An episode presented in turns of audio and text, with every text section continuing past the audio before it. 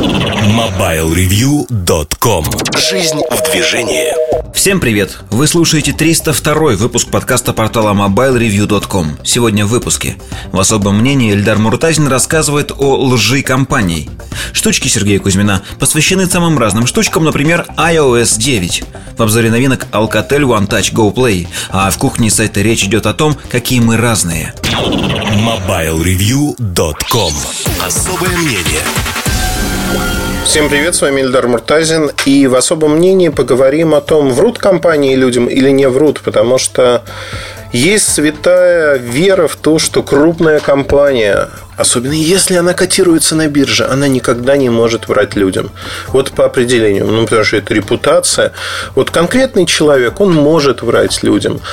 А там журналисты особенно, они вообще, это давно известно, вот они врут людям всегда, ежедневно, на постоянной основе. Знаете, как а, мне а, говорил отец, что ни один автомобилист утром не выезжает из гаража, держась за руль и не думает о том, что сегодня я задавлю столько-то пешеходов. Это случается само собой. Ровно то же самое, наверное, можно говорить про крупные компании, корпорации. Небольшая часть людей, обывателей, скажем так, считает, что столкнувшись с чем-то в жизни, именно вот с ложью крупных компаний, у них ломается вот что-то в головах, ломается, и они начинают говорить о том, что вот они все врут, они все плохие, и когда мы начинаем это все обсуждать, возникает вопрос, что да, там есть проблема, есть еще что-то, но люди в другой лагерь переходят, они считают, что все, все врут. На самом деле, наверное, черного-белого в этой истории нету. Есть и серые оттенки. Но и для журналистики, и для обычных людей, в общем-то, было бы неплохо разбираться в этом вопросе, хотя бы на бытовом уровне. Какие-то вещи, о которых я буду говорить, они совершенно очевидно логичны, какие-то вещи, э, наверное, о них люди не задумываются. Тем не менее, давайте попробуем разобраться. Э, вот в чем я всегда уверен, как говорил доктор Хаус, все люди врут. Это действительно так. Любые исследования доказывают о том, что нет абсолютно честных и правдивых людей. Э, это всегда ну, какой-то процент. Да? нет ни одного человека на свете, который бы не соврал за свою жизнь ни разу. Ну, нет таких людей. Есть люди, кто старается придерживаться правды.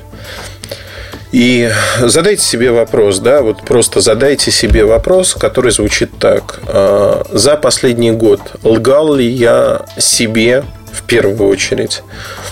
И э, как часто я обманывал окружающих. Неважно в чем, да, я не говорю про какую-то крупную, большую ложь. Я говорю именно о лжи, а, ну, неправде, знаете, такой маленькой, когда вот, вот с понедельника я обязательно сяду на диету, я займусь тем-то, тем-то. Вот, вот такие вещи. Это же тоже неправда. Хотя тут многие по пути извинительства доходят достаточно далеко, говорят, что это вообще не ложь, это все правда, это же мои размышления с самим собой. Но и с другими людьми тоже так часто получается, особенно когда вы говорите одно и уже знаете, что вы делаете этого никогда не будете. То есть вы обманываете просто, чтобы сохранить там лицо, чтобы там, не обидеть другого человека и прочее, прочее. Итак, едем дальше. Что у нас происходит сегодня с э, точки зрения крупных компаний? Э, почему я захотел про это поговорить? Volkswagen в Америке выяснил, что для дизельных машин с 2004 года они обходили тесты на выхлоп. Причем обходили так, что там от 10 до 40 раз э, превышаются нормы, по-моему, от 10 до 40 раз. Ну, вот можете уточнить, но там очень большая цифра. Есть агентство EPI э, американское, которое следит за стандартами. Неожиданно выяснилось в прошлом году, еще в 2014, что эмиссия двигателей э, турбированных дизелей она выше, чем должна быть. А на стендах показывают, они все нормально. Они надавили на Volkswagen, и Volkswagen под давлением признался, что они построили, э, встроили в свои э, машины, э, Volkswagen и Audi также, они входят в один концерт, они встроили некое устройство, которое имеет программный продукт, определяющий, что машина тестируется на стенде.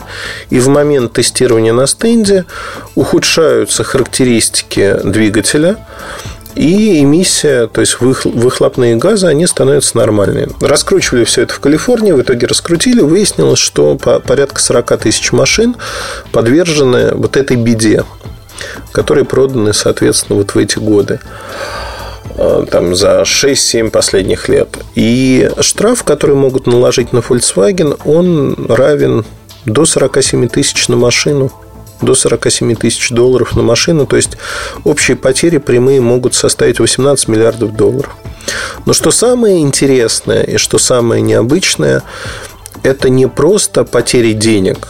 А в Америке законодательство устроено таким образом, что создание устройств для обмана экологических тестов, тестов на там, сертификатов и прочее, прочее, это уголовно наказуемое преступление. То есть не просто мы говорим о том, что эти люди а, несут ответственность материальную, эти люди несут ответственность уголовную за то, что они сделали. И, насколько я понимаю, там американская Фемида уже готовится провести некие аресты. Аресты людей. Я не знаю, я буду следить внимательно за этой ситуацией потому что она очень интересна со всех точек зрения. Но вот первая волна публикации, что называется «С пылу с жару», когда это только выяснилось, там упали акции э, Volkswagen, материнской компании Porsche, там холдинга. Но вопрос-то в другом. Вопрос, который мало кто задал среди журналистов, в первую очередь в западных изданиях я читал немецкие газеты на эту тему и американские – Два взгляда, два мира абсолютно в чем-то противоположных. Э, в Германии сейчас царит э, своего рода уныние, обсуждение того, как это скажется на автомобильном рынке Германии, как это скажется на других компаниях. Там Mercedes-Benz, например, э, он, там представители компании тут же заявили о том, что это все будет происходить не так, как вы вот сейчас думаете, мы вот никогда так не занимались подстройкой наших машин, они безопасны, бла-бла-бла. То есть к нам это не относится. Но э, в той же немецкой прессе, там бывшие сотрудники, например, автоконцернов, они говорят о том, что это просто невозможная ситуация, ее невозможно вообразить невозможно вообразить, и все находятся в таком тихом шоке. Я был на стеклянной мануфактуре в Дрездене. Это у Большого сада городского. Большое ультрасовременное здание, где Volkswagen собирает фаэтоны. И в частности, во время экскурсии по заводу а, Экскурсия стоит, по-моему, 130 евро с человека. Ну, любой человек может позвонить а, в Customer Care Volkswagen, там, если вы находитесь в Дрездене, сходить на производство. Если вы были на производстве автомобилей, то ну, ничего нового вы не увидите. Просто посидите, посмотрите на фаэтоны. Можете заказать машинку, если хотите, там же отделку выбрать и прочее, прочее. Но да, вот для тех, кто присматривается к фаэтону, наверное, хороший Э, вариант э, посмотреть, что это такое. Я туда попал, исходя из того, что мне было интересно просто, побр... ну, знаете, как поставить очередную галочку, что был на вот еще на таком производстве, побродить. Ну, в общем, час с небольшим я потратил на это. Что могу сказать? Мог и не тратить это время. В общем, ничего нового такого не увидел для себя. Но во время этой экскурсии очень много говорилось о том, что двигатели экономичные, что безопасны для окружающей среды и прочее, прочее. А читая американскую прессу, они э, вот стоят на других позициях, в отличие от немцев. Э, немцы, конечно же, там рвут и мечут, но при этом думают о своей автоиндустрии. Американцы рвут и мечут, что их обманули и требуют там крови, и требуют крови в огромных количествах. Опять-таки, я основное настроение сейчас передаю, потому что если посмотреть, там, выдернуть тот же Reutер, э, там настроение будет другое немножко. Вот лейтмотив, который подцепил из э, энного количества изданий, как немецких, так и американских. Другие не беру, потому что они не стороны конфликта условного. А, здесь получается, в общем-то, очень-очень интересно все. Эти жаждут крови, те хотят минимизировать потери, что нормально, потому что понимают, что от этого зависит благополучие страны, их и прочее, прочее. Но ситуация крайне серьезная. И таких ситуаций происходит ежегодно огромное количество. Просто не все становятся достоянием публики. Достоянием публики Почему? Да потому что, э, в общем-то, публика не хочет знать о том, что крупные корпорации могут врать. Почему-то предполагается, что созданные э, корпоративные правила, которые не позволяют корпорациям осуществлять те или иные плохие действия. Почему люди в это верят, я не знаю. Потому что э, зачастую, ну, на банальном, на низовом уровне, давайте посмотрим. Когда ты за несколько месяцев пишешь о том, что вот произойдет то-то, то-то, то-то, а, начинаются какие-то обсуждения о том, что все это неправда, все это наглая ложь и прочее. И проходит три месяца, компания официально в пресс-релизе заявляет об этом. Это снова имеет статус огромной новости. Почему? Потому что компания официально объявила, и это уже официально. И многие люди воспринимают это именно так, что вот официальный статус это, это действительно правда. Если есть проблема, но компания ее отрицает, для многих людей это достаточно, чтобы сказать, ну вот там писайки что-то придумали, на самом деле проблемы нет. Хотя все указывает на то, что проблема есть, но ну, ну как же? Как же мы будем вот тут вдруг говорить о том, что есть проблема? Компания же заявила, что ее нет. Значит, ее нет. И с Volkswagen э, тут есть одна заковыка. Даже на уровне страны, ну вот если вообразить, что некий менеджер, кантри-менеджер, э, который отвечает за рынок США. Рынок США является одним из ключевых для того, чтобы контролировать мировую долю. То есть он большой по объему, поэтому Volkswagen боролся за лидерство на этом рынке много упорно и, в общем-то, сломал себе хребет, по сути, на этом еще до ситуации с э, тем, как их за руку поймали. То есть, если бы даже человек, э, который отвечает за страну, за продажи на уровне страны, сказал внутри компании о том, что ребята, давайте сделаем вот так, у нас любят быстро ездить, но быстро ездить э, не получается, потому что у нас э, тогда мы не соответствуем вот этим правилам по эмиссии вредных газов. Э, если бы он так сказал, ему бы сказали, нет, парень, извини, есть жесткие правила, мы следуем этим правилам. Штаб-квартира сказала бы.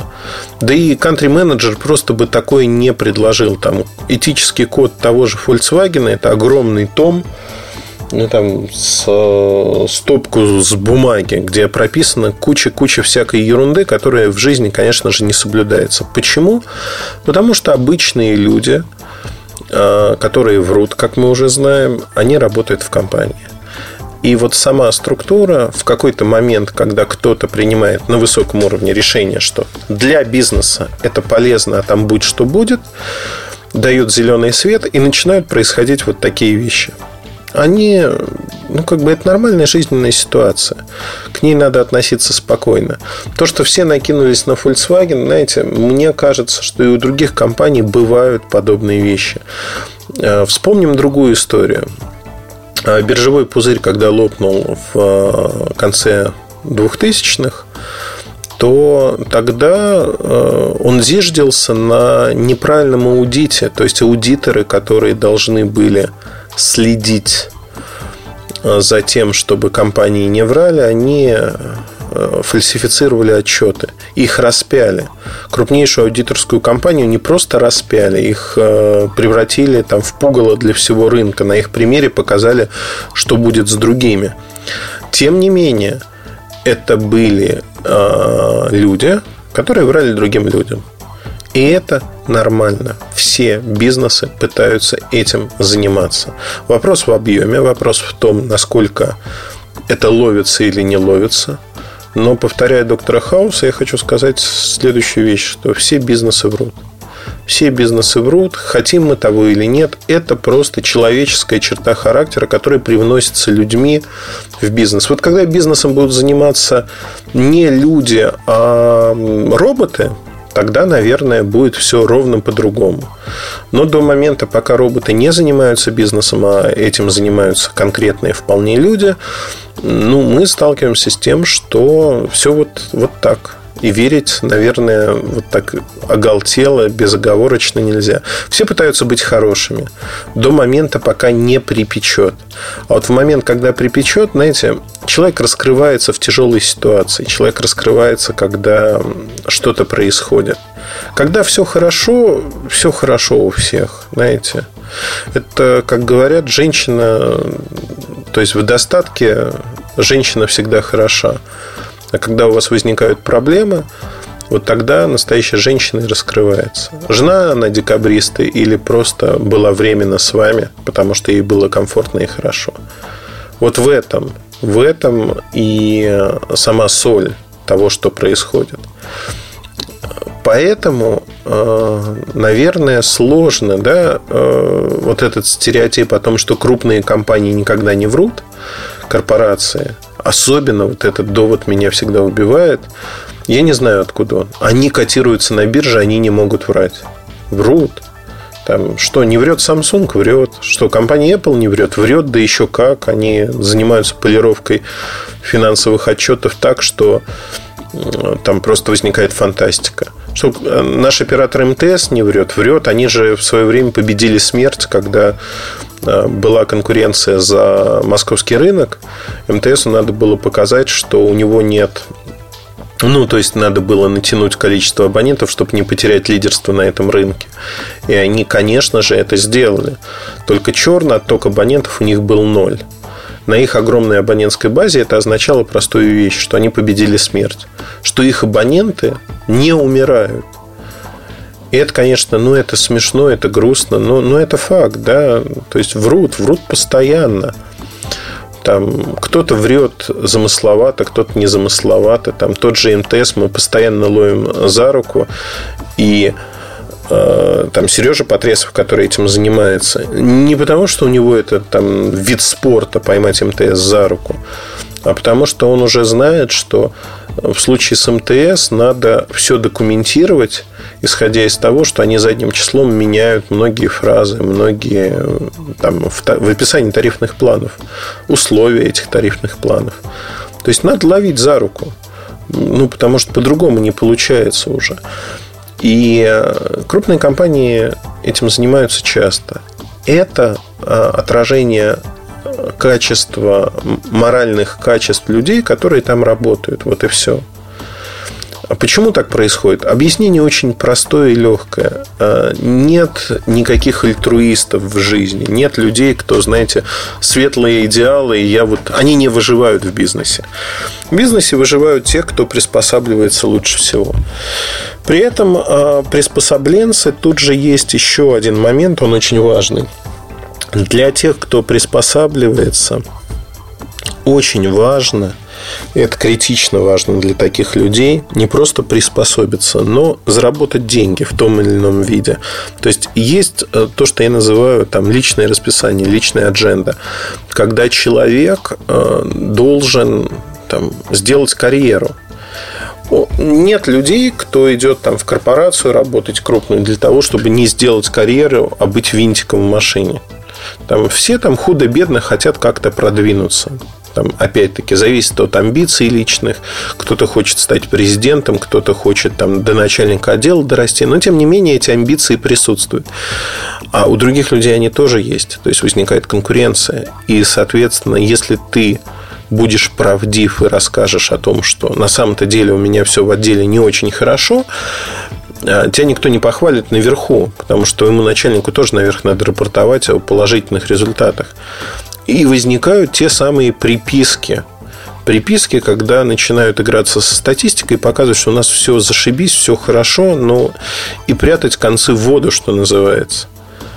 Этим занимаются практически все компании практически все. Я вот э, в своей работе как аналитика, знаете, как, э, когда вы в преферанс играете, у кого-то мизер, вот есть ситуация, когда он ловится и когда не ловится – Хорошие компании от плохих отличаются тем, что у них не ловится. То есть поймать их э, невозможно, они играют свою игру. Плохие компании, более, скажем, плохие с точки зрения более низкой квалификации финансистов, тех, кто там внутри работает, у них ловится. Все зависит от того, конечно, кто будет ловить, потому что это могут быть налоговики, налоговые органы, это могут быть аналитики, такие как я, это могут быть, в конце концов, обычные люди, кто увидит какие-то нестыковки и попытается в них разобраться. То есть вот это все, ловится, не ловится, оно работает именно так. И здесь, конечно, очень важно понимать, а что вы делаете, как вы делаете и для чего. Как мне кажется, э, надо исходить из простой парадигмы того, что врут все, и просто в каких-то случаях этот обман, он критичен, а в каких-то нет. Вот тут очень важно это понимать. Где это критично, а где это не критично. Ну вот на примерах конкретных я показал о том, что когда люди говорят о стереотипе и продвигают его, что крупные компании не могут врать, это неправда. Все мы, к сожалению, в одинаковых условиях врут и те, и другие для достижения своих личных целей. Поэтому не надо считать это там истиной в последней инстанции. Надо всегда смотреть, вот к чему я всегда призываю, всегда смотрите на совокупные характеристики того, что происходит. Что происходит помимо... Ну, вот приведу там пример. Муртазин там проплачен Самсунгом, например, да? Окей, значит, э, если Samsung это делает, значит, у него не очень хорошо, возможно, обстоят дела на рынке. Значит, он не является лидером этого рынка. Тем не менее, Samsung является лидером этого рынка, как российского, так и мирового. И есть ли другие люди, другие люди, э, кому платит Samsung. Ведь он не может платить только одному человеку. Это должна быть система. Соответственно, он должен платить большому количеству журналистов, аналитиков и прочих, прочих, прочих. Ну вот поищите эти факты. Найдете? Будет интересно. А, ну, либо надо принять как данность, что Муртазин настолько глупый, что в отличие от всех других он не скрывается, и вот на виду все это делает с особой циничностью. То есть берите в рассмотрение всю совокупность факторов, крутите ситуацию с разных сторон, задавайте вопросы. Кому выгодно?